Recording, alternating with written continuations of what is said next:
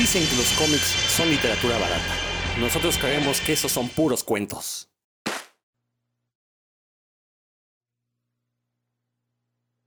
Ya comienza este programa que es puros cuentos. Y no, ya adivinó usted, no soy Rodrigo Vidal, ni le ha cambiado la voz. No es que ya hable como hombre, sino que soy su amigo Héctor McCoy, que les da la más cordial bienvenida. Y mientras llega el titular de este programa, bueno, pues vamos a empezar este programa que a ustedes tanto les gusta. Y bueno, pues eh, anda por aquí mi compañero y amigo Dan Lee. Dan, ¿cómo estás? Muy bien, buenas noches, buenas tardes, buenos días. Bueno, bueno, en este momento buenas noches, buen Héctor. Eh, pues aquí también esperando a que le caigan nuestros compañeros de puros cuentos. afortunadamente nuestros escuchas ya están aquí, porque pues obviamente están eh, oyendo lo que decimos, pero pues todavía esperamos a, al Rodro y al Robert, que aparentemente la R les es sinónimo de tardanza en este, el día de hoy. Eh, eh, si usted ha visto a Roberto Morillo, por favor, eh, dígales que estamos grabando. La última vez que se le vio calzaba zapato tenis y una playera eh, del Capitán América, así que por favor, ayúdelo a regresar a su casa bueno, que no dijiste, para grabar. Qué bueno que no dijiste eso de padece de sus facultades mentales. Sí, padece, pero padece que, padece que se hace loco cada que vamos a grabar. Bueno, mi estimado Dan, es correcto lo que a ver si llega Rodrigo o si llega Roberto. Pues cuéntame qué andas viendo, qué andas leyendo, qué andas haciendo, como dice la canción. Fíjate que ahorita que he tenido oportunidad de, explorar alguna serie. Bueno, primero ya terminó The Voice, no te voy a... En la nueva temporada de The Voice, de la cual no comentaré porque sé que aún no la ves, nada más te diré que terminó muy bien, un poquito antes de lo esperado, porque fueron solo ocho pero creo que bastante bien utilizado el tiempo, no, no desperdiciaron ahí la paciencia de los televidentes. Es eso. Eh, bueno, terminó, pues, fue todo el mundo recordará el momento en que Eddie tocó Master of Puppets, ¿no? Ahí en, el, en la dimensión alterna esta, que fue yo creo que el momento épico de la, de la temporada, que igual ya habrá, si haya más chance cuando termine ya por fin Stranger Things completa, pues le dedicamos un programa entero a esa serie. y he estado viendo una que, aunque me la habían recomendado, no le he dicho mucho caso, que se llama Glow en, en Netflix que significa Glamorous Ladies of Wrestling. ¿Sí la, ah, okay. la ubicas? Sí, sí lo ubico. Este, de hecho, es, es una serie de luchadoras. No la he visto, pero sí es de luchadoras, ¿no? Como en los ochentas. Sí, está ubicada temporalmente en los, en los años 80 y, y, y, y, es de un, pues cómo formaron, cómo se formó una, esta ficticia eh, liga de lucha. No, la verdad yo la había dejado por otras cosas, pero una vez que la empecé, este, ya me estoy siguiendo, apenas terminé la primera temporada, pero sí la recomiendo ampliamente. Es ah, si te gusta ya sea o la lucha libre o el drama como bien, bien llevado, la, la protagonista principal es una actriz con aspiraciones como más o menos, vamos a decir que artísticas, pero pues que que no le queda otra más que meterse en esto de la lucha libre porque pues, su mercado eh, no le va bien y, y, hay un director que está en una circunstancia parecida que ha hecho películas como de bajo presupuesto y ahorita utilizar para hacer una nueva película y pues se mete aquí porque no hay otra chamba, ¿no? Entonces están, esos son dos de los protagonistas tienen un montón de, líos por malas decisiones que han tomado en el pasado y pues, obviamente en la liga van a conocer a muchas muchas otras luchadoras y que hacen que el, que y, ahí va uno divirtiéndose y medio sufriendo con los personajes por lo que les va pasando y si ver si logran o no su objetivo, pues que es generar simplemente un programa de lucha libre que atraiga a la gente, ¿no? sé se no le es muy sencillo el, objetivo, pero pues da uno cuenta que no es tan fácil hacer televisión como uno cree y menos cuando no se domina el tema porque ninguno de ellos es experto en lucha libre, aunque sí se hacen rodar de, alguien que sí lo es. y como te comentaba, si te gusta la lucha libre, pues te vas a divertir más, ¿no? Porque es como de alguna forma sí se ven los entretelones de, de la lucha libre ahí, y todo llevado con muy buen drama y a veces también melodrama. Sí, está, está, está chida, la recomiendo ampliamente. Sí, bueno, comentarles que una disculpa primero porque Dan tiene algunos problemas con su internet. Lo escuchamos casi en su totalidad, pero bueno, si ustedes notan por ahí algún como que le está dando hipo, es, es culpa de la lluvia también un poco porque ya saben las inclemencias del tiempo luego afecta el internet. Pero sí esta serie de, de Glow que aparece Alison Brie, que es la chica que aparece en Community también, bastante guapa ella.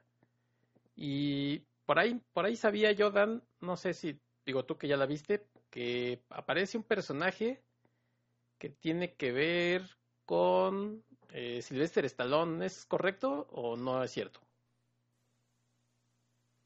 Pues hasta donde yo la he visto, eh, que es este, he, visto la temporada 1 completa y unos tres episodios de la temporada 2 y hasta el momento no, no sé si, si vaya a salir más adelante.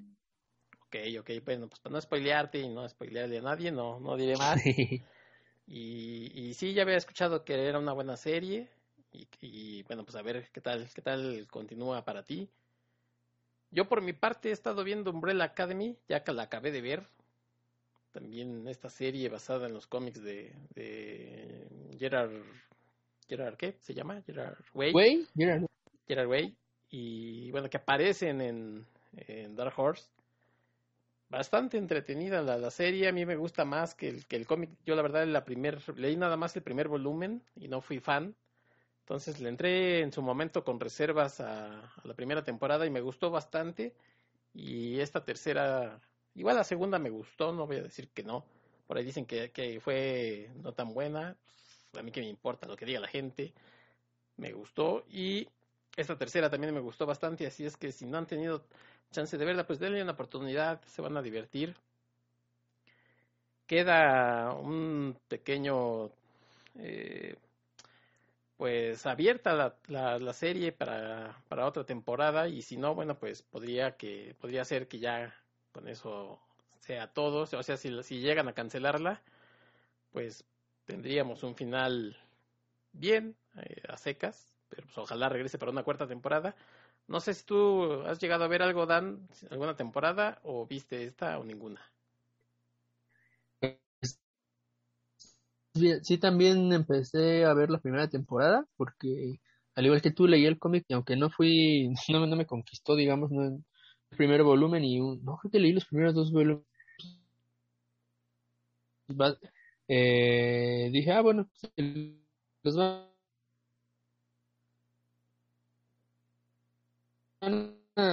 va a tener estos, estos personajes, creo que pueden tener una serie de audiovisual, pero no, no, ni siquiera terminé la primera temporada, me pareció. Este, no, no, como no fue, no fue, no era para mí, digamos. Ok, sí, sí, sí. Así que no, no le. Pero bueno, que a ti sí te latió, eso está muy bien. Sí. ¿Qué, más has visto? Pues mira, ahorita es eh, también, pues obviamente Stranger Things, que se acabó, ya por acá la comentamos no comentamos el episodio final con Rodro, pero pues ya habíamos comentado de que esta, esta vez eh, dio un batacazo a Stranger Things y sobre todo esto que, que ya comentábamos, esto de, de, dividirla, que a mí me parece más un gancho publicitario de haberla cortado en dos, porque pues en ese sentido Disney le está comiendo el mandado y entonces Stranger Things también como que dijo, a ver si le hago una pausa y luego regreso, pues voy a hacer que la gente continúe hablando de ella. Y bueno, pues es algo que le ha funcionado a Disney, precisamente hablando de Disney, pues vi eh, Miss Marvel, una serie que empezó bien en mi particular punto de vista, la verdad es que se fue desinflando. Ya, sinceramente, el último capítulo estuvo entretenido, pero ya le, costó un poquito para mí retomar el ritmo que, que tenían los dos primeros, quizás tres episodios, el cuarto le bajó, el quinto incluso dura hasta menos, duró por ahí de media hora, 35 minutos, y ya, ya para mí ya estaba perdiéndome el interés, afortunadamente llegó el sexto y último episodio, Y, me pareció que, que en general, pues, no, no fue una mala serie, pero sí, quizás eh, ve- veamos cuál será el, el desarrollo que tenga este personaje en el universo Marvel. Eh, yo espero que la película esta que, va- que se llama The Marvels, que van a salir Miss Marvel, Captain Marvel, por ahí creo que va a salir esta mm, chica que, que, que, tiene también los poderes, Photon, no sé cómo se llama. También ella va a, va a aparecer. Entonces, que vimos en, en WandaVision. Yo espero que, que sea una buena película y que, que tengan la capacidad pues de, de aprovechar todo este carisma de esta chica Iman que, que es la que la que representa a Miss Marvel porque sí, la verdad es que acá se les, se les fue desinflando la serie. No sé si tú has visto algo, Dan, y si no, pues la verdad es que no te perdiste de mucho. Si tienes chance de ver uno de esos videos de YouTube de te lo resumo, pues mejor, ¿eh? Porque no, así no pierdes tanto tiempo. Pues fíjate que siguiendo la recomendación de Ro, ¿no? sí, sí lo empecé a ver, me atracción, eh, inclusive tiene ahí unos truquillos de acción que lo hacen único y divertido, la, como dijiste, la chica está muy carismática, también Bruno, el- su, el como que su mejor amigo, es Sí. muy, muy carismático, los, inclusive sus papás, o sea, hay, hay buen casting ahí, ¿Sí? pero después del episodio de la boda, eh, de la boda de su hermano, en el que viajan a, a Pakistán, ya ahí sí eh, tropezaron bien feo, la verdad, Sí, un montón sí. de cosas inverosímiles, que ya no sabías de dónde salían, este, de re- eh, estaba muy claro en los primeros dos episodios pues, que ella no dominaba nada, ¿no? Ni, ni, el, ni las acrobacias, ni, ni el poderes, ni las artes marciales, y de repente ya era de un episodio Sí. al otro ya, ya peleaba como Neo, ¿no? Estaba, entonces sí, no, este, la verdad ahí sí me perdieron por completo, pero qué bueno que me has dicho esto último, voy a ver el sexto nada más, ya ahí con, me daré por bien servido, porque sí, en ese momento sí dije, bueno, hasta aquí llegué yo con, después del, del tercer capítulo, pero pues qué bueno que me dices que cierra mejor para ver el sexto y mínimo saber en qué termina, pero sí me pareció que me- hasta me sentí así como un poco este chantajeado, vamos a decir, oigan, pero sí va bien esto, ¿por qué, me- por qué le hicieron esto a su personaje, a su serie? Creo que para, obviamente yo no era su, su público objetivo, pero pues creo que para el, para la gente, para el que estaba eh, generado de forma original, que son gente mucho más joven que yo, creo que funcionaba bien, pero la historia se llena de, de cosas inverosímiles pues, que quién las va a soportar, la verdad. o no sé si habrá quien sí la haya soportado. pues, Pues sí, y yo, ahí- le... Por ahí hubo mucha perdón. gente que, que, le, que le gustó la serie. O sea que, pues, como dices tú, a lo mejor ya somos unos viejitos gruñones. Pero yo también creo que, que esos episodios eh, cuarto y quinto hizo que bajaran bastante la, la continuidad de la serie. Y el sexto no es una maravilla, pero por lo menos te quedas con, con la sensación de que quisieron regresar a lo que estaban ah, presentando eh, en los primeros episodios. Y sí, te, te recomiendo, sobre todo por el twist del el cliffhanger del final, pues vale la pena. Pues ahí, a lo mejor si en lo que le estás lavando los trastes o estás subiendo tus calcetines, ¿Cómo supiste? sí, pues ahí entre mirada y mirada ahí volteas y le echas un, un lente para que hagas dos cosas a la vez y no sientas que perdiste tanto tiempo. Eso haré, eso haré. Sí, yo no sabía por qué le tiraban tanto odio a esa serie antes de ver el capítulo 4, ¿no? Que yo veía ahí que gente decía, "Ah, mal escrita, que no es que sea, pero pues está buena, pero ya una vez que vi la 4 le dije, bueno, ya ahora sí ni cómo defenderla. Ya, Ya no es que la odie, pero pues sí, sí ya no la podía defender al menos. Sí, y de, de cómics, ¿andas leyendo algo, eh, Dan?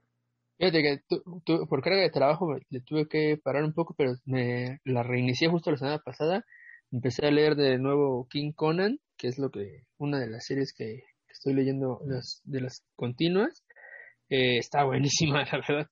La vol- volvió Jason Aaron a, a Conan, esta vez con, bueno, desde la primera vez fue con historias originales, pero esta vez la toma desde ya con Conan siendo rey y metiéndose en unos líos bien gordos por, por este no les va a arruinar nada porque en realidad este apenas van seis números y ya saben que es de 12, entonces pues, casi lo que les diga los va a arruinar la sorpresa, pero sí se pues van a ver unas peleas tipo Conan, ¿no? Así con seres fantásticos y horrorosos, el regreso de uno de sus de sus enemigos más temibles, que ya saben que los enemigos físicos a Conan pues, no le hacen nada, ¿no?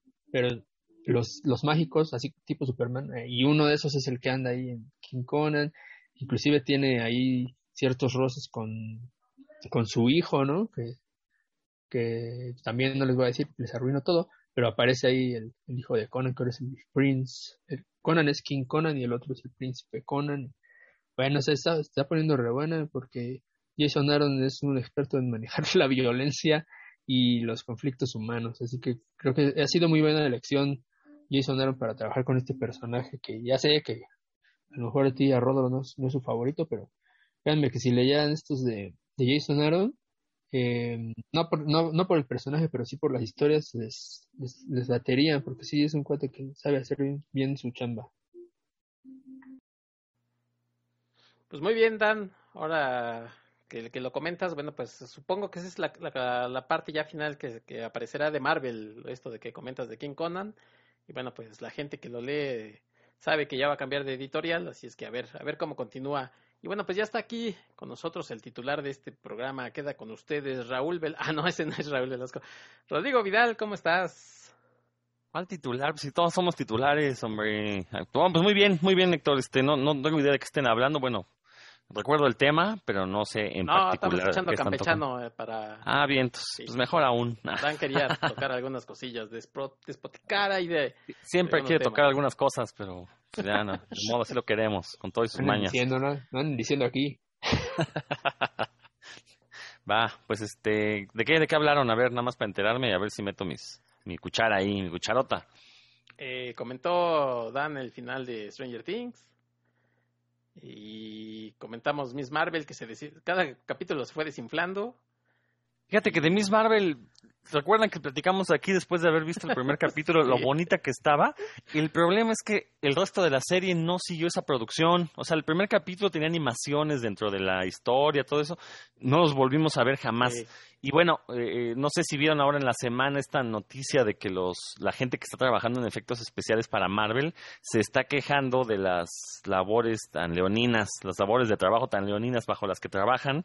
Les dan muy poco tiempo, eh, no les dan este, el equipo necesario. Dicen que les pagan bien, pero que no vale la pena estar trabajando así y que por eso han salido los efectos, eh, bueno, por una parte efectos un poco feos, que fíjate que yo sí lo había notado, y por otro, pues pasa esto con Miss Marvel, ¿no? Que estoy seguro que tenían esta idea de meterle animaciones en todos los capítulos y pues nomás les alcanzó para hacerlo en el primero, ¿no? Entonces como que nos engañaron, o sea, ahí lo feo es el engaño, porque tú piensas, ah, va a tener cierta estética y terminan teniendo otra, otra cosa, ¿no?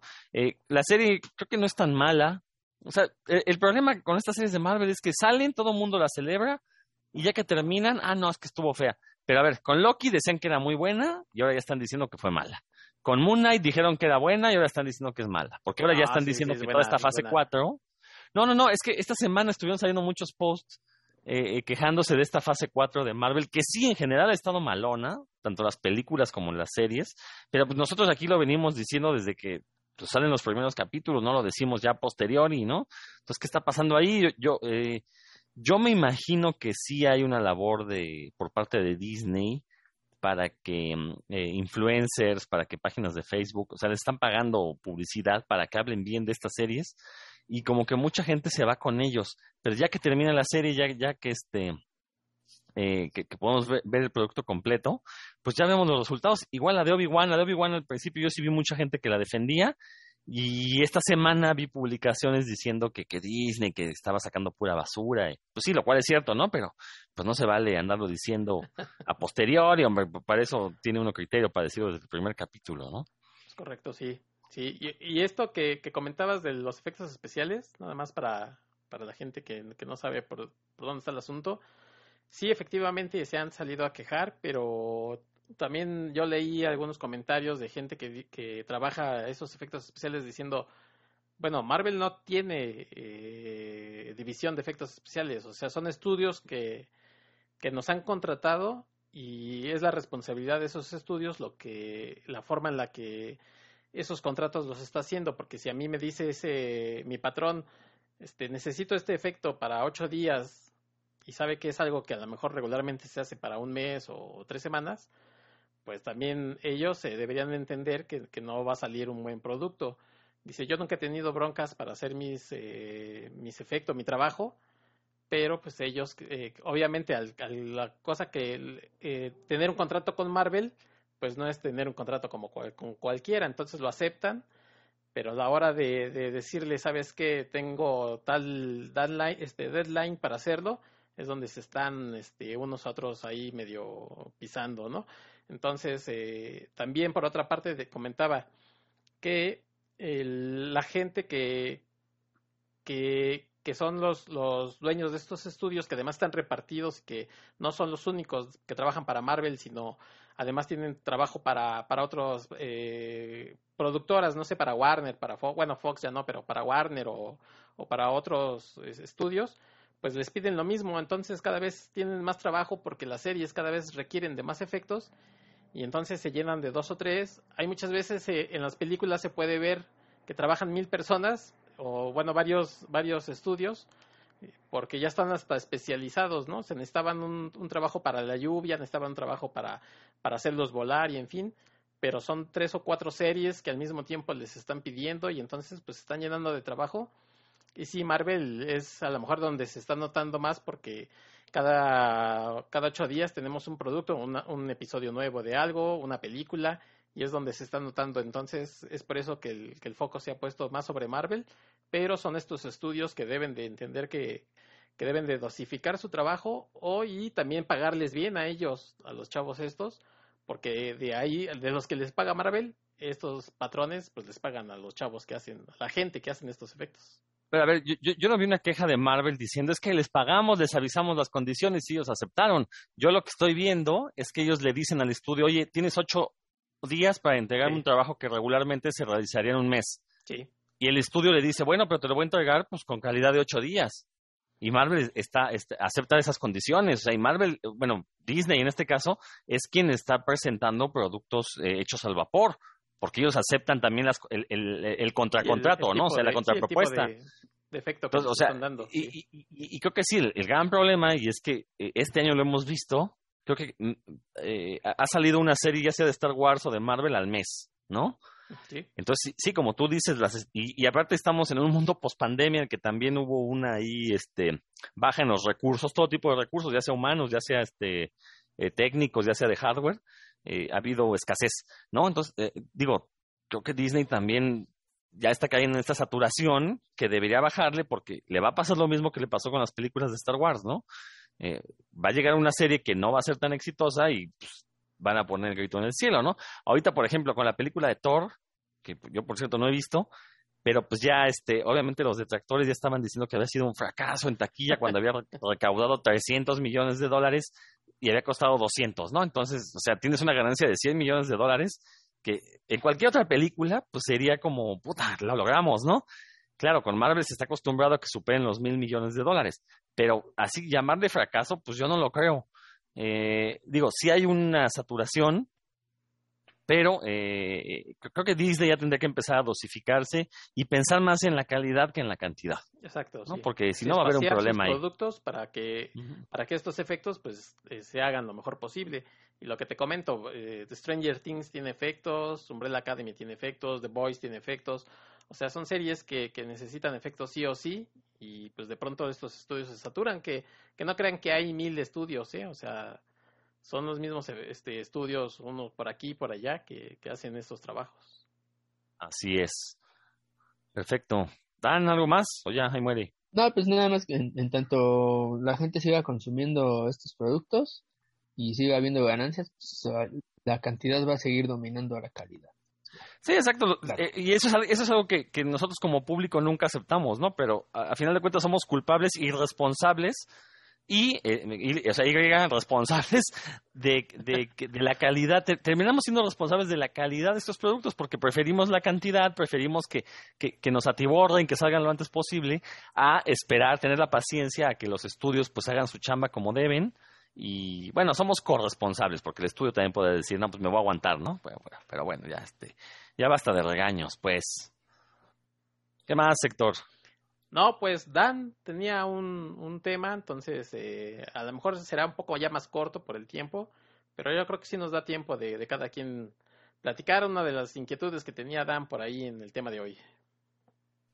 Venga, Dan. Y pues lo, lo que quería era como compartir con, con ustedes y con los, los escuchas algunos temas que, que no, lo, no hemos tenido la oportunidad de tocar aquí, ya sea porque los demás no les sabemos el tema o, o no es, a lo mejor no nos no ha sido de nuestro interés en toda nuestra largo andar ñoño, por el mundo ñoño, eh, y fuera de él también.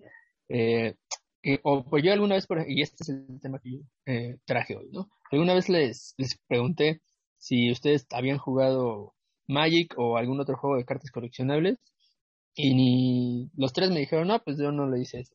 Pero bueno, yo en, es uno de, de, de mis aficiones, que es cuando yo empecé a hacer así, a meterme esto, este mundo de la fantasía y demás, más que en las, en las comisiones de cómics y demás, fue que quería ser ñoño de tiempo completo, no así como los de los de Bang Theory, que a todo, que todos saben, así que ya sabemos que en el mundo ñoño no es tan así, ¿no? Que siempre está uno como que se, se enfoca más en algo. Yo así quería, ¿no? Entonces, eh, que los juegos de rol, que los juegos de cartas, en ese entonces en realidad no existían. El, el que vino a, a marcar todo fue este juego Magic the Gathering, o Magic el Encuentro, como los, lo traducen en, español de España, eh, que es un juego de cartas coleccionables. Ustedes seguramente alguna vez coleccionaron este, estampas o algo así. pues aquí es algo parecido, pero lo que se coleccionan pues son las, las cartas que sirven para jugar. El, este juego ya va a cumplir, el año que entra cumple 30 años. Yo lo conocí en el 94, en la primera Conque ahí andaba Ricardo Cachoúa enseñando a jugarle a, a otros este a otras personas y yo mejor que lo vi dije no pues este, la verdad se ve padre pero pues, está caro para lo que traigo y aparte pues creo que si empiezo a jugar esto jamás dejaré de ser virgen no en ese momento pensé y dos años después no como por el 97 ahí me tenía no ahí entrándole a esto pero bueno eh, se trata el juego es muy sencillo no mm, bueno era muy sencillo ahorita pues, imagínense después de 30 años de reglas pero bueno este, uno es, toma el rol de un hechicero y, y se va a batir en duelo contra otro hechicero. Para esto necesita un deck de 60 cartas, en el cual pues, las, las cartas representan los hechizos que puedes jugar, ¿no? criaturas, este, conjuros, encantamientos, artefactos mágicos. Y pues quien tenga, en teoría, la mejor estrategia y la mejor suerte, esto es importante, eh, pues va a ganar, ¿no? Y a mí me llamó la atención desde el inicio pues este concepto del duelo de magia, como tipo el espada en la piedra, ¿no? ¿Se acuerdan cuando se echan ahí su tiro Merlín con con la brujita Bobabo? Eh, así de ese, de ese tipo. Eh, así pues tomar el rol de un hechicero, intentar ganarle al otro. Me di cuenta ya jugándolo que pues, tenía mucho que ver la inteligencia, como la forma en la que armabas tu deck, pero también la suerte y más importante el, el dinero, ¿no? Ya después cuando yo ya me consideraba un jugador bueno, no así como de excelencia del torneo, pero sí bueno, pues con estrategias, pues me di cuenta que jugando contra decks caros, decks formados por puras cartas raras, me daban unas arrastradas, ¿no? Pero pues tenía que ver con que la otra persona tenía dinero y yo no, ¿no? Yo jugaba ahí con lo que, con lo que iba juntando a lo largo de mucho tiempo. Pero hace unos pocos años, los, los creadores de, de Magic, los productores, eh, que se llama, es la compañía Wizards of the Coast, que es un, una compañía muy grande de entretenimiento, abrieron una, una página para poder jugar duelos en línea eh, gratuitos, no, no tiene que invertir cero pesos, ¿no? Lo único que el jugador tiene que invertir ahí es dinero, y digo dinero, tiempo, y entonces, este, pues ahí sí, con, conforme vas jugando, ya el dinero ya no importa, porque pues, todo tu dinero, digamos, virtual que, que obtienes, tú lo puedes invertir en cartas caras, que, en la, que tenerlas en físico son, es carísimo y tenerlas en, en virtual te sale gratis, ¿no? Y entonces ahí sí, este, el jugador que, que tenga interés, pues tiene chance de en realidad medir sus, sus habilidades de formar decks y de generar estrategias sin que el dinero sea un obstáculo, ¿no? Puedes tener un deck de absolutamente formado de puras cartas caras o míticas, le llaman a las muy raras, Este, y, y competir contra otros, pues en, digamos, casi en igualdad de circunstancias. Entonces, este, este juego, pues, ahora que lo menciono, me doy cuenta que el año que entra cumplen 30 años, sí es mucho tiempo, se han ido acumulando muchas expansiones, muchas este, estrategias, muchas cartas, obviamente, ya, eh, son miles, eh, cada año salen dos o tres expansiones, imagínense nada más en este tiempo lo que se lleva, entonces, este, pues, son, es una, según lo que consulté, lo juegan 6 millones de personas en, alrededor del mundo, o sea, sí está bastante extendido, no sé si hay muchísimo, ¿no? Pero pues es algo que en este tiempo se ha ido juntando en 52 países, que eso sí ya es bastante, y que pues a tenerlo, jugarlo en físico actualmente sí es algo caro, es un, como un hobby pues para gente que quiera dedicarle no solo el tiempo de aprender las reglas y demás, sino también el, el dinero, pero jugarlo en, en virtual, pues, si tiene uno el equipo adecuado, una computadora, cualquier computadora se puede conectar a su página, pues, lo puedes hacer. Y pues, también recientemente han hecho este enlaces de, de negocios con Doños and Dragons, por ejemplo, con Street Fighter, para, con Godzilla, para utilizar de alguna forma los personajes y pues eso le da más variedad, ¿no? Hay gente que, que le encantan los personajes de Godzilla y van y se compran sus cartas de Godzilla o de Toño and salieron ya dos expansiones con mecánicas específicas y pues esto hace que un, un, si les gusta el juego de alguna forma de azar, ¿verdad? Eh, pero que también les da la oportunidad de ustedes generar sus estrategias y mantenerse en este mundo de la fantasía y de, pues, simular unos duelos de, de magia. A mí me gusta imaginarme todo lo que lo que está sucediendo cuando hago los duelos, eh, pues creo que sí se la van a pasar muy bien y o también si les gusta también la yo me di cuenta cuando empezaba a jugar coincidió con que estaba estudiando estadística sí todo lo de tratar de aplicar las probabilidades no para armar tu deck y que, tanto chance tienes de, de sacar las cartas buenas y demás pues eso también me tenía muy entretenido y este y sí efectivamente sí sí me mantuvo virgen mucho tiempo también.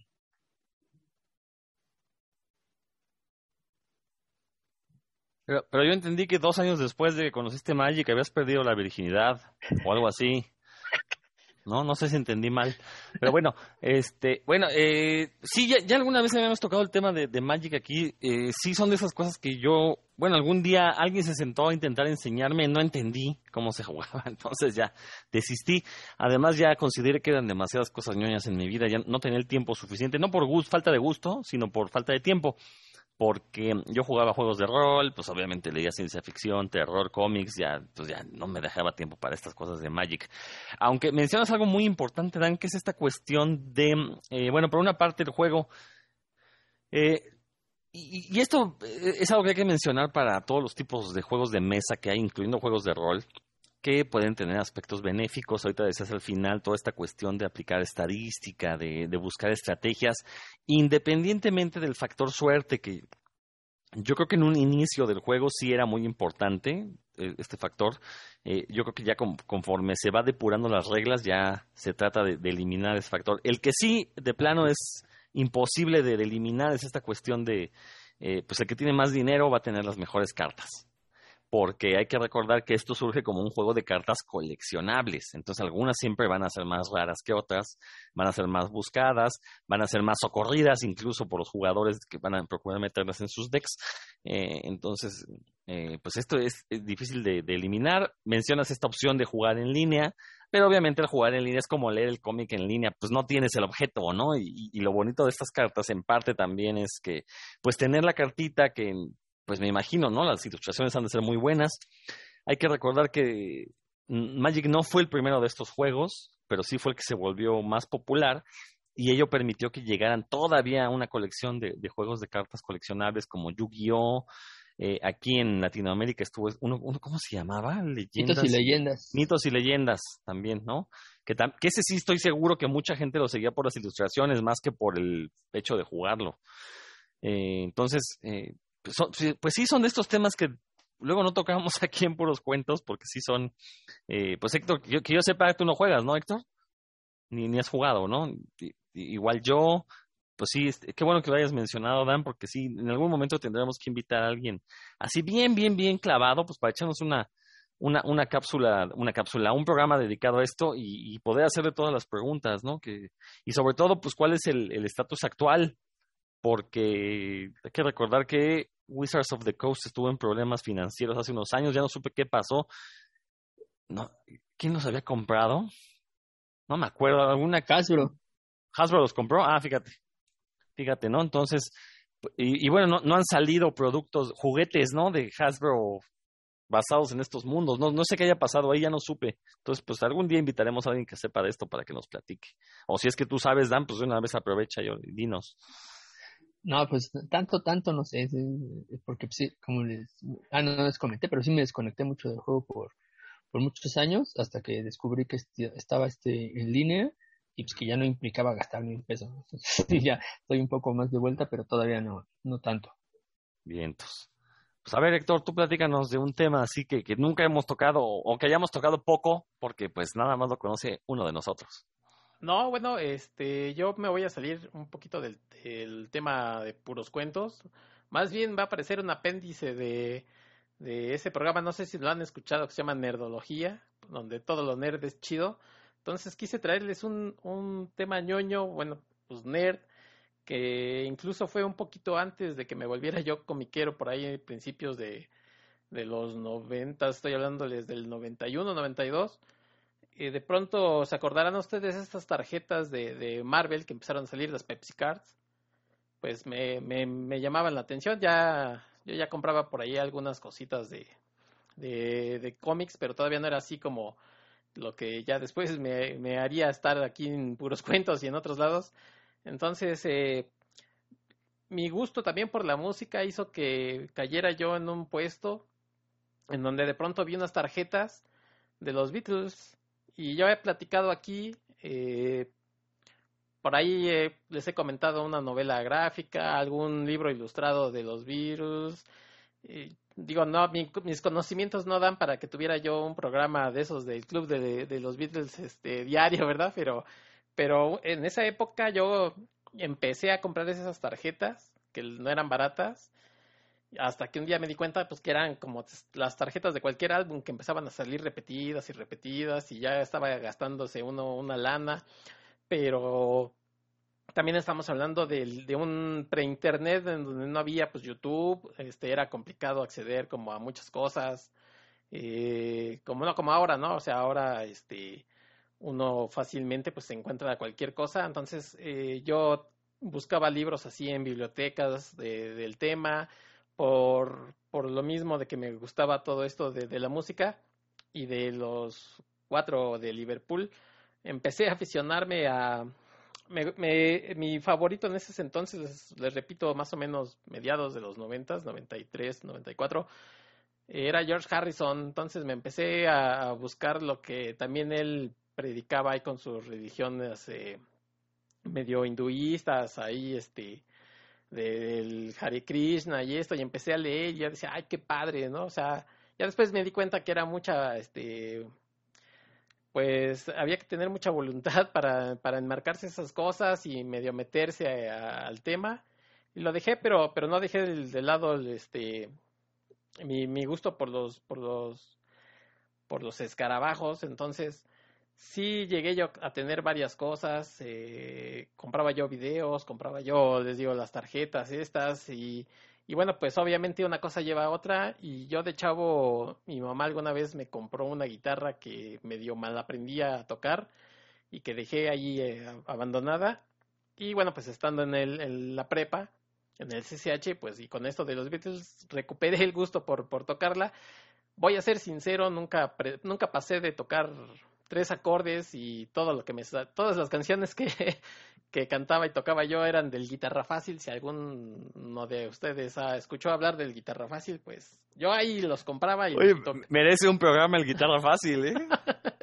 Entonces me compraba mi guitarra fácil y le sacaba pues el rasgueo a los acordes. Nunca fui un guitarrista ni mediano, o sea, de ahí no pasaba.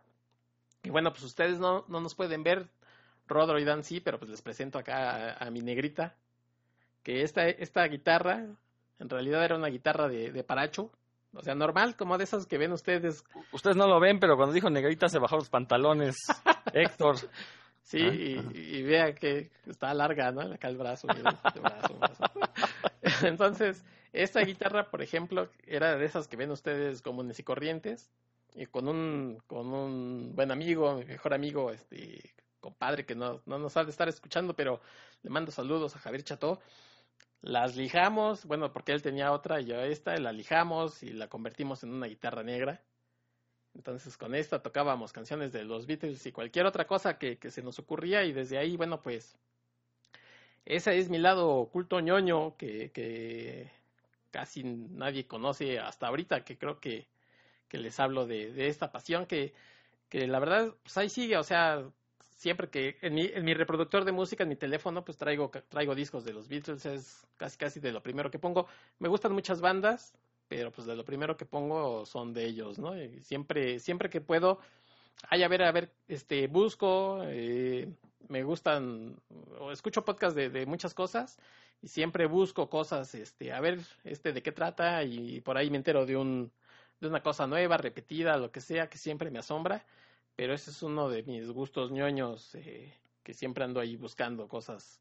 Y ahora, por ejemplo, que, que uno tiene ya acceso, pues, les digo, al YouTube, pues luego ahí pongo los videos estos donde te explican, ¿no? Cómo tocar el, riff de, del no sé cuál y de, y de las primeras canciones de, de, de, ellos, este, que eran más como rock and roll o cualquier cosa, y ahí los ando intentando sacar. La verdad es que les, les repito, nunca fui un, no soy ni para nada un buen guitarrista, pero pues le rasgo y ahí me, este, en eso me entretengo.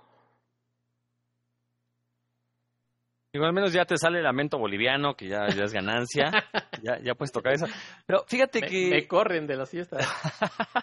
este, ya, ya hemos dicho en este programa, eh, pues precisamente nuestros gustos musicales, ya alguna vez le dedicamos este, a algo a cómics de rock, por ahí Dan mencionó cosas. Este, y, es muy padre, la verdad, de veras, eh, como de repente uno se da cuenta que mucha gente que dice, no, yo no soy nerd, ¿no?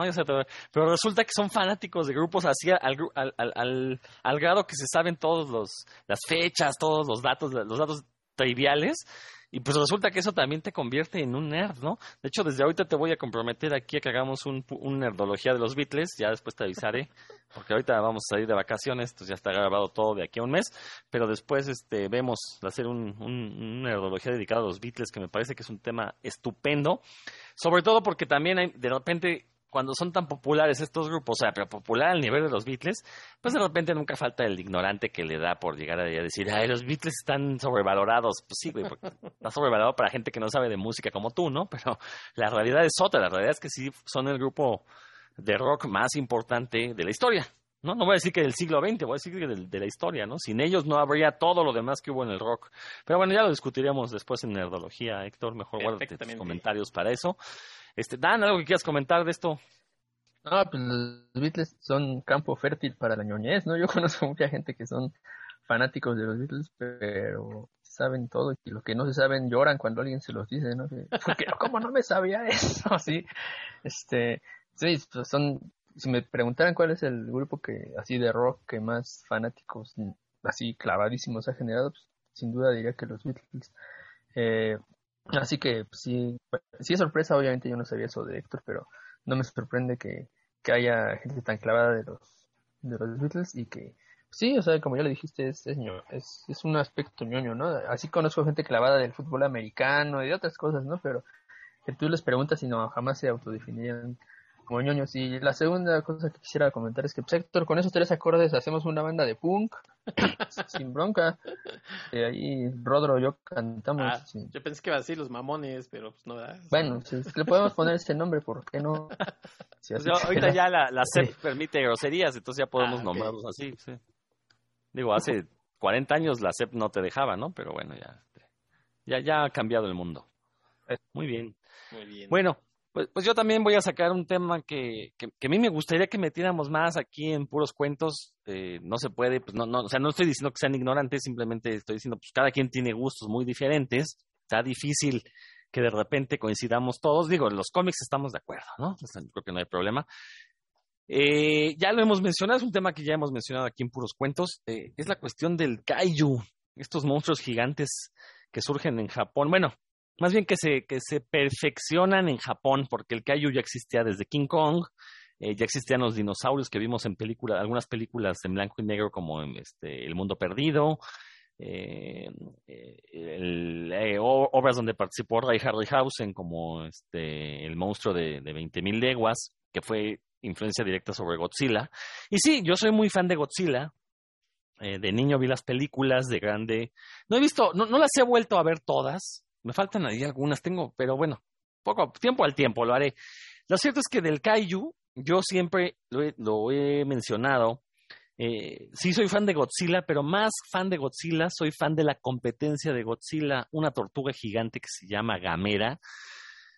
Eh, y me volví muy fan porque a finales de los años 90, en la segunda mitad de los años 90, se hizo una trilogía de películas que en serio hasta el momento no han logrado ser superadas en la cuestión del kaiju, ni Hollywood con sus millones de dólares ha logrado superar esa trilogía de los años 90 de Gamera, que yo siempre la recomiendo. Héctor, no sé si ya la viste, porque te lo he recomendado mil veces en este programa y creo que no me has hecho caso. ¿Ya viste Gamera o todavía no? Ahora, ahora contéstame sinceramente, ¿quieres ver Gamera? ¿Sí o no? ¿Eh? no, este, espérame sentado. No, no, de verdad es que sí la voy a ver. Este, bueno, yo sé, es que nadie me cree. nadie, ¿eh? ¿Qué pasa, no interrumpa. Y eso, que no está Roberto, pero bueno. Exacto, pues alguien tiene que ocupar su nicho. Pero bueno, este, o sea, siempre me tiran de loco, no, que ah, esas películas de Kaiju. Y, y, hay una razón, o sea, sí, el, el Kaiju, bueno, Godzilla, que es la película primigenia de Kaiju, y por Kaiju me refiero a monstruos gigantes japoneses, porque como ya dije, hubo monstruos gigantes desde antes, pero Kaiju vamos a centrarnos en Japón. La película original de Godzilla no era una película, no es una película para niños, de hecho es una película bastante pesada. Eh, yo no la pondré entre las mejores de Godzilla. Entiendo su, su, su importancia histórica y gracias a eso tenemos a Godzilla, ¿no? O sea, pero sinceramente es una película un tanto lenta, pesada, no es apta para niños. La segunda parte básicamente es un remake entonces tampoco la recomiendo. Pero a partir de la tercera, que fue la de mm, Godzilla contra King Kong, eh, ya eh, se dieron cuenta en Japón que Godzilla estaba haciendo un éxito con los niños, entonces decidieron enfocar las películas al público infantil. Y sí, la verdad es que eh, no diré que arruinaron el género, pero el género tomó, se volvió netamente infantil y todas las películas que se hacían iban dirigidas a niños, al punto que salieron unas que son bastante idiotas, no hay que reconocerlo. Bueno, Gamera surge precisamente como un producto ya directo para niños. Entonces, sí, las películas originales pues son, son muy inocentes, ingenuas, podríamos decir, tienen mucho humor involuntario. Pero como pasó con Star Wars, como pasó con los cómics de superhéroes, pues los que eran los que crecieron viéndolas se convirtieron en adultos y empezaron a buscar productos más sofisticados, mejor hechos. Y es cuando llegan estas películas de, Gamera, eh, hay un director ahí que se dio la tarea de, hacer estas, grandes películas, se llama Shusuke Kaneko. Eh, él venía de hacer pues, cine fantástico ahí en Japón y surge la oportunidad de, la, oportunidad de hacer estas películas, consiguen un muy buen, un, bueno, buenos guionistas y en serio, o sea, se tomaron muy en serio estas películas. Se, ve que se querían quitar, sacudir esta aura de películas infantiles, querían sacudirse también el hecho de ser el segundo después de Godzilla. Entonces el estudio que se llama Daiei, que siempre fue competencia directa de Toho, eh, pues le invirtió, si mal no estoy, estas películas, la más cara costó 5 millones de dólares, en los años 90 eso no era nada, tomando en cuenta que la Godzilla de, los años 90 costó 100 millones de dólares y en su momento era la película más cara, de las películas más caras de la, de la historia, ¿no? Eh, entonces 5 millones no era nada y sin embargo uno ve esas películas, o sea, en serio, los efectos especiales no le piden nada a lo que sea Hollywood en esos años. en la primera parte hubo una combinación de las eh, botargas, porque usar botargas en el cine kaiju es una tradición, no, no lo hacen, o sea, porque no tengan dinero para hacer efectos por computadora, no, lo hacen porque es parte del ritual de hacer una película de kaiju. Y, y combinaron algunos efectos de computadora que en serio uno los ve al día de hoy y no se ven avejentados, a diferencia de otras películas hollywoodenses. Entonces, bueno, eh, lanzan esta primera película de, Gamera, se convierte en un suceso, se empieza a correr la voz en Occidente de que hay una nueva película de Gamera que, que, está dirigida a público adulto. Eh, y, cuando digo que está dirigida a público adulto es que lo toma en cuenta, porque en realidad es una película para toda la familia, la pueden disfrutar niños y adultos porque está muy bien hecha. Eh, y bueno, este, gana un montón de elogios, lanzan la segunda parte que es incluso mejor que la primera. Eh, por ahí Gamera se enfrenta a un monstruo casi, casi Lovecraftiano la verdad, bastante oscuro, bastante, este, bueno, hay algunas, le meten ahí algunas referencias bíblicas, más, más por, eh, por, huevo de Pascua, más por chiste que por, eh, que, por meterse con, con la cosmogonía cristiana. Pero llega la tercera, que se llama Gamera, eh, La venganza de Iris, y ahí es que se acabó el mundo ahí, sinceramente. Después de eso ya el cine no fue igual, la vida no fue igual. Es una película que la verdad hay que ver para creer, o sea, todo lo bueno que pueda haber en una, en una película de Kaiju, lo vimos en, en Gamera, ¿no? En Gamera 3, una película que yo en serio, tienen que verla, porque solo viéndola me van a creer cuando les diga que es de las mejores películas de cine fantástico que existen, y, en serio, o sea, no, no, no, no, no les puedo yo describir aquí de qué va la película, no les quiero contar nada, búsquenlas, yo recomiendo verlas en orden, aunque pueden ver la 1 y luego brincarse a la 3, ya que son secuelas directas. La segunda no realmente no tiene mucho que ver en la historia, aunque es muy buena. Pero yo recomiendo verlas en orden porque así se va disfrutando y creciendo la calidad de estas películas. Eh, después de ver esas ya, la, la, película de Godzilla que me digan, se van a dar cuenta por qué hablo tan mal del Godzilla gringo, de todas las versiones de Godzilla gringo, por qué hablo tan mal, porque en serio, después de Gamera ya, se acabó el mundo, no hemos tenido un kaiju a ese nivel. Bueno, quizás la de Kong, la última de Kong, casi le llega al nivel de esas películas de Gamera. Pero seguimos a la espera de que sean superadas. Y digo, si no pasa nunca, no, si, no llega a pasar, no, no, no importa, ya tenemos esta trilogía, ya podemos morir en paz fanáticos del kaiju. Héctor, te cedo la palabra porque yo sé que me tiras del loco, pero cuando las veas vas a decir, ¿por qué no te hice caso? Así vas a llegar a mi casa a tocarme. Discúlpame, no sé por qué no te hice caso este, tenías la razón. No, créeme que, que sí las he querido ver, pero pues por una cosa u otra no. Pero fíjate que sí, que yo, yo entiendo que son eh, ideas muy interesantes y que además tienen toda esta mitología pues muy rica de, películas. Lo que pasa es que pues a veces hay tantas cosas que, que ver que luego uno se acuerda así de, ay, sí le dije a Rodro que les iba a ver y, y no tampoco, y eso es algo que hemos platicado aquí, no es fácil de encontrar estas películas eh, en, en, streaming, o sea, si de por sí uno está pagando y lo que uno quiere es prender y que ahí estén, y aparte hay que ir a buscarlas este, online y a veces no están, a veces...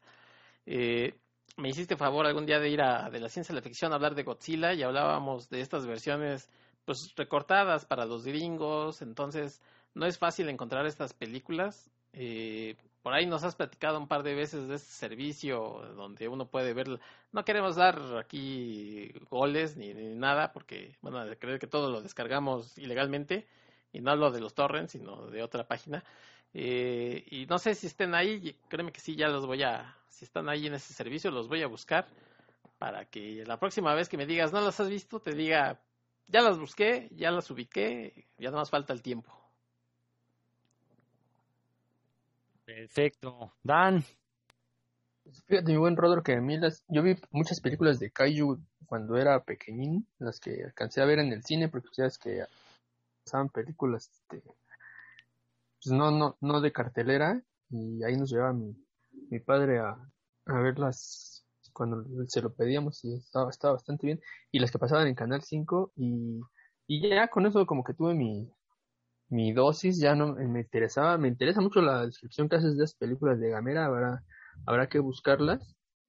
Y últimamente lo que, bueno, lo, sí me, me gusta el género, pero cuando le dan un, cuando no se trata de la, como de la forma clásica que vi cuando yo era pequeño, Cuando, por ejemplo, me gustó Titanes del Pacífico, que todo el mundo sabe que es un, grupo de cumbia, ¿no? Pero bueno, eso me gustó.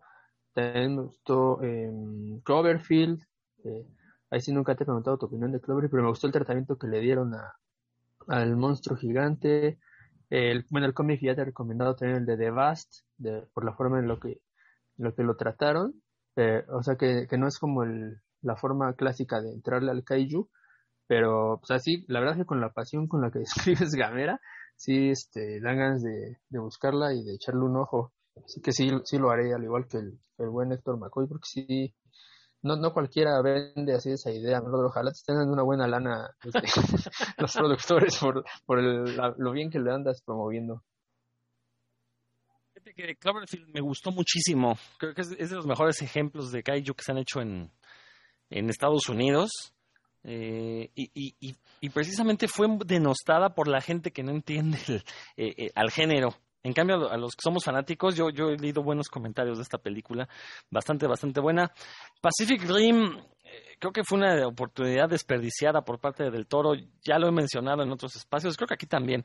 Esta cuestión de las peleas entre los mechas y los kaijus, que las hacen con close-ups, o sea, me parece una tontería.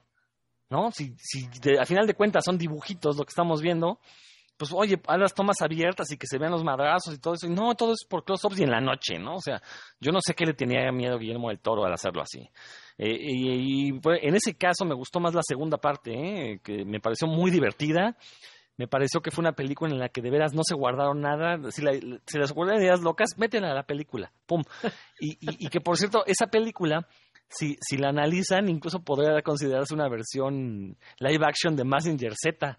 Creo que tiene muchos elementos de Massinger Z ahí en, en la segunda parte de Titanes del Pacífico. Entonces, la verdad es que se me hizo bastante, bastante divertida. La primera no digo que sea mala, no digo que no me haya gustado, simplemente creo que eh, teniendo a Guillermo del Toro detrás, teniendo todo ese apoyo, ese dinero detrás apoyándolo, pues pudo haber sacado un producto mucho, mucho mejor.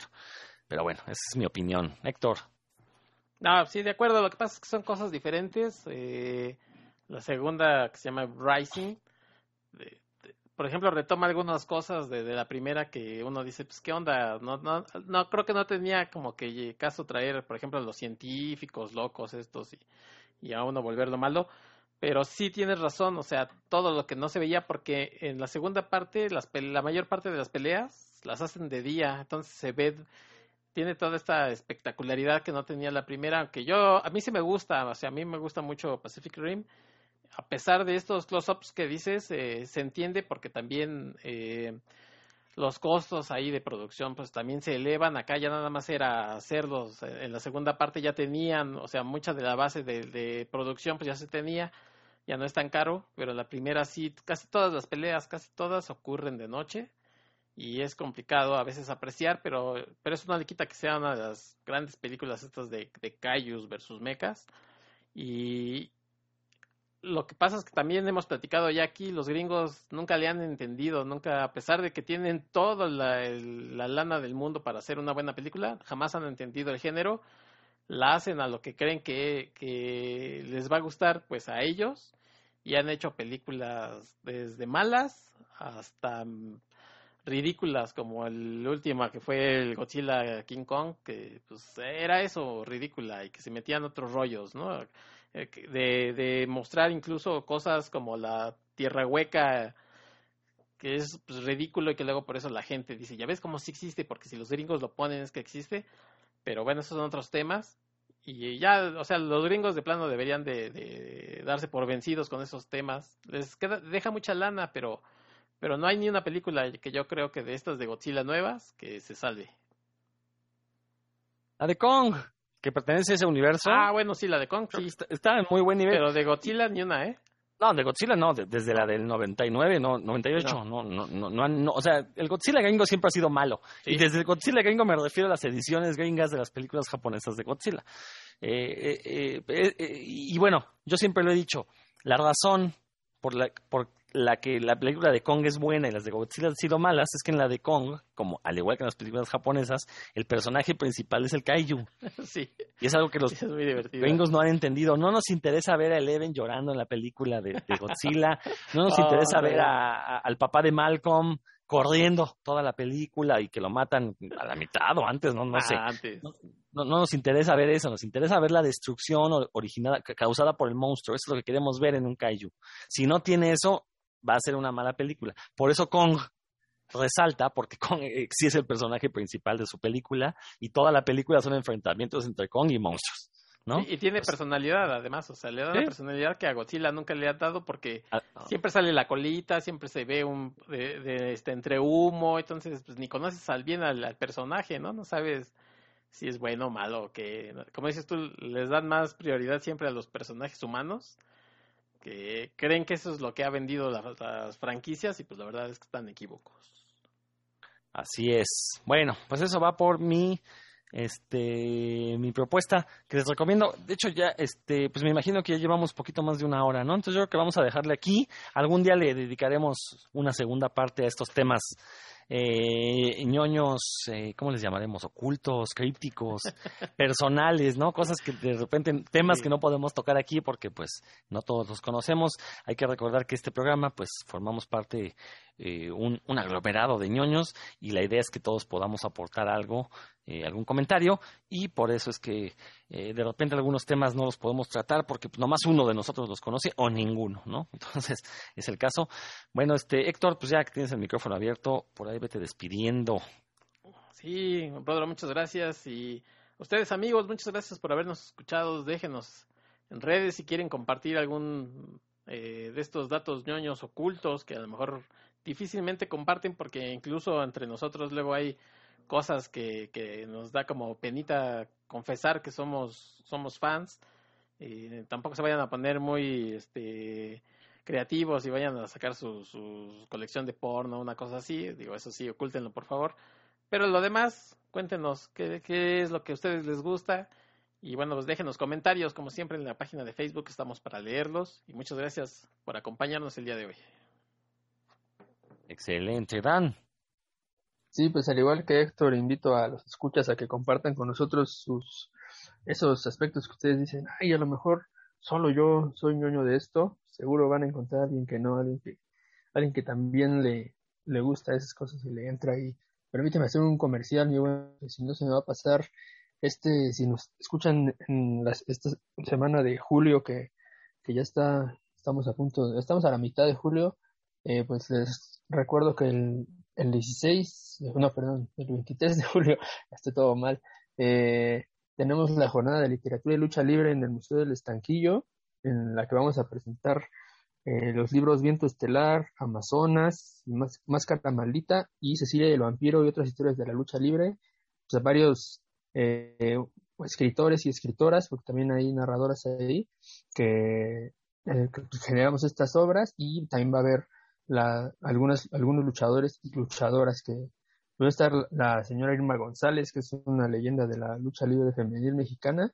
Ahí si pueden darse una, una vuelta, seguro que para conocerla, les saquen la foto y pues ahí vamos a estar muchos autores que sería muy largo de, nombrar, pero pues espero se puedan dar una vuelta. Empieza a las 13, a las 13 horas, o sea, a la una de la tarde, y pues de ahí se pueden ir a dar el rol, porque tampoco es que vaya a terminar muy tarde. En la terraza del Museo del Estanquillo, ojalá que tengan chance en la Ciudad de México, claro está. Muy bien, excelente invitación, por ahí nos veremos. Pues esto fue este puros cuentos dedicado a, a gustos ocultos. No sé si ya hicimos uno de gustos culpables, ¿ya lo hicimos? ¿Se acuerdan? Yo, yo, tendría, yo diría que sí, pero si no, ahí lo dejamos como tema uno de gustos culpables, que en realidad no hay gustos culpables, pero sabemos que hay cosas que a lo mejor nos podría dar penita eh, confesar que nos gustan, ¿no? Pues esto fue Puros Cuentos, yo soy Rodrigo Vidal Tamayo, nos escuchamos la próxima semana. Manténganse nerds, nos vemos. Espérame, yo le apago. Sí.